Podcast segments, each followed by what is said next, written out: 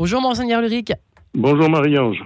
J'espère que vous allez bien ce samedi matin, Monseigneur Ulrich. Oui, bien sûr. Une semaine après euh, cette journée particulière où vous avez rencontré euh, les prêtres de la FMPV. Alors je sais que dans l'église, c'est comme dans l'armée, il y a énormément d'acronymes. FMPV, oui, ça veut dire... Je peux pour les éviter. Moi, ça me fait rire quand même. Fraternité missionnaire des prêtres pour la ville. Qu'est-ce que c'est que ce- Oui. cette histoire-là? Voilà, c'était une, une fondation, euh, une idée du cardinal Lustiger. Ouais. Euh, donc ça n'est pas tout à fait nouveau. Euh, à la suite de la création des diocèses en 1966, des diocèses autour de Paris, en 1966, la répartition des prêtres était un peu difficile, c'est-à-dire il y avait des, des diocèses pauvres en prêtres, mais et le diocèse de Paris était euh, réputé beaucoup plus riche en prêtres. Voilà. Et donc le, le cardinal Lustiger a eu l'idée de créer cette institution pour euh, euh, favoriser l'échange entre les diocèses pour euh, l'affectation des prêtres euh, au service des communautés chrétiennes. Voilà. Hmm. Et donc, euh, il a eu cette idée de faire naître une fraternité, une fraternité de prêtres, mais une fraternité dont le titre, l'adjectif qui l'accompagne, c'est une fraternité missionnaire. Donc, c'était dans, dans un esprit d'aller en mission, vraiment, et de pas simplement être des administrateurs des communautés chrétiennes, d'une certaine façon. Et euh, il avait ajouté pour la ville, parce que bon, le christianisme a été beaucoup, euh, pendant les siècles passés, un christianisme rural. Ouais. Et il était en train de devenir, euh, il est devenu un christianisme à vivre dans les villes. Hmm. Voilà.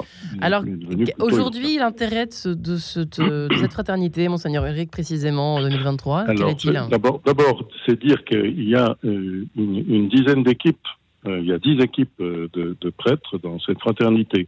Il y en a deux à Paris, dans, dans le 11e et dans le 19e, Saint-Ambroise et Saint-Jean-Baptiste de Belleville.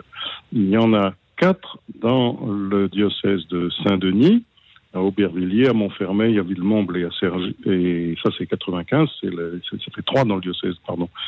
Trois dans le diocèse Mhm. de, de Saint-Denis, euh, deux dans le diocèse de euh, Pontoise et, et deux dans le diocèse de Meaux. Voilà. Voilà, alors, dans le diocèse de Versailles. Effectivement, question, euh, Monseigneur Ulrich, pourquoi est-ce que ça s'est pas répandu euh, dans tous les diocèses de France dans- Parce qu'on sait, on connaît maintenant la solitude des prêtres, on connaît euh, les risques Oui. euh, euh, liés à la, à la question de la solitude, notamment l'alcool et autres. Oui. Qu'est-ce qu'on, pourquoi est-ce que c'est pas généralisé cette Alors, je sais que évidemment, il y a de moins en moins de prêtres, mais quand même, est-ce que ce- ces espèces Voilà. de rassemblements de Eh ben, prêtres ne devraient pas se généraliser au fond? Eh bien voilà, c'est une, c'est une bonne question. Alors, le, le cardinal Lustiger avait mis cela sous le régime du volontariat. Donc, euh, c'est euh, des prêtres qui ont envie de vivre en fraternité, c'est-à-dire ils n'ont pas envie d'être seuls, ils ont envie d'être trois au moins sous le même toit. Donc, de, de partager une vie commune et une vie fraternelle, de prière, de repas pris ensemble, d'échanges et même de détente pris ensemble. Euh, il, il avait l'idée que euh, voilà, les prêtres, pour être dans un vrai service, ne peuvent pas être seuls. Ils, doivent essayer de vivre entre eux une fraternité qui les ouvre à la fraternité avec tous ceux avec qui ils collaborent et avec tous ceux euh, qu'ils rencontrent. Ça, c'était la première chose. Ouais. Et, et ceux que j'ai rencontrés lundi au début de cette semaine euh, ont beaucoup insisté sur cet aspect fraternel de leur vie, qui était pour eux une source de grand équilibre. Et, et je pense que ça, c'est une très belle chose, parce que euh, vivre ensemble, euh, construire une fraternité, euh, être fidèles les uns aux autres pour la prière, pour le repas, pour les échanges, pour le partage des responsabilités, ben, c'est quand même très formidable et on peut imaginer que, que ça devrait être partout, c'est vrai. Et d'ailleurs, il y a d'autres équipes qui le vivent sans faire partie de cette fraternité. Mm. Mais il y a d'autres équipes de prêtres qui le vivent très bien. Mais là, il y a une espèce de charte et on s'engage. Il y a puis, une charte. Et on, s'engage à le vivre. Voilà. Donc une charte aussi de, vie en commun, ça ne doit pas être simple. Déjà qu'on sait euh, à quel point c'est difficile ah de bah vivre avec quelqu'un sous le même toit, euh, surtout aujourd'hui où la bah liberté est, très importante. Et oui, ça on le voit souvent dans le cadre de sens à travers nos émissions. C'est un beau signe donné euh, pour, le, pour le reste de la société. Et d'autant plus quand on a des sensibilités, on, le voit parce que la polémique mmh. est plutôt mise en valeur en ce moment, notamment, on l'a vu à travers alors cet exemple du pèlerinage de Chartres, effectivement, où on voit cohabiter différentes façons de pratiquer sa foi. Euh, ça peut être aussi le cas dans des, dans des fraternités, l'occasion finalement de, de s'unir un peu plus, quoi. Peu importe nos sensibilités, au fond, c'est pas, pas le plus important. Je pense que c'est un très très beau. La fraternité euh, vécue au quotidien et fidèlement. C'est un, signe, à mon avis, extrêmement porteur. Et, et c'est un signe, deuxièmement, missionnaire, parce que quand ils m'en ont parlé, ils m'ont dit, mais euh, ça nous donne du, du, du, comment dire, du courage, de, du dynamisme au, service de, la rencontre des gens qui ne fréquentent pas jusqu'à présent l'Église. de, gens qui, qui sont euh, réputés être hors de l'Église, mm. mais, mais qui sont euh, à la recherche d'une profondeur de vie et, auprès desquels nous pouvons être des témoins, des, des appels, des, des signes. Voilà.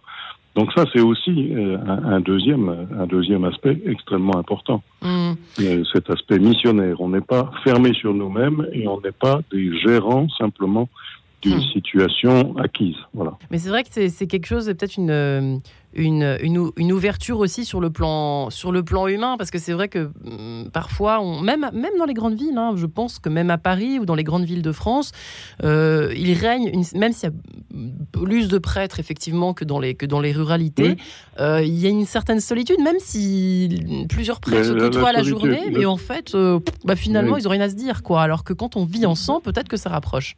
Bah, je crois, oui. la solitude, elle est une condition comment dire, assez fréquente de l'existence humaine. Et il y a d'ailleurs une bonne solitude. Il est, il est bien qu'à certains moments, on se trouve un peu seul pour euh, ne pas, euh, comment dire, ne, pas être à la surface de soi-même toujours, mais pour, pour rentrer un peu dans la profondeur de sa vie et, hum. se retrouver seul, c'est pas forcément une, une malédiction. C'est même important d'ailleurs.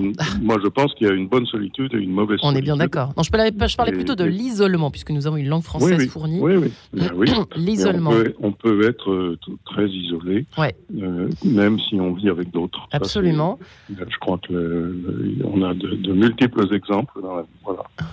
Eh bien, écoutez, euh, j'espère qu'effectivement, euh, cette formule euh, va donner envie. Eh ben, je, l'espère. Et puis, puis, le dernier point, c'est vraiment pour la ville, être ensemble pour travailler sur le terrain urbain qui est le nôtre aujourd'hui et réfléchir à la façon d'évangéliser dans ce terrain, c'est aussi extrêmement important.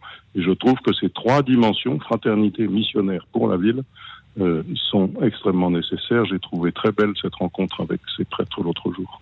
Eh bien, nous vous remercions, Ulrich. Euh, j'espère suite au prochain épisode, peut-être qu'on aura des nouvelles, euh, peut-être alors euh, avant un an, mais un bilan des courses peut-être pour faire avancer la réflexion autour de, cette option de vie que je trouve intéressante, enfin personnellement, mais j'imagine eh ben que vos, vos confrères s'intéressent également à, cette formule. Ah eh bien, je vous remercie, Monseigneur Ulrich. Très bon week-end à vous et à tous.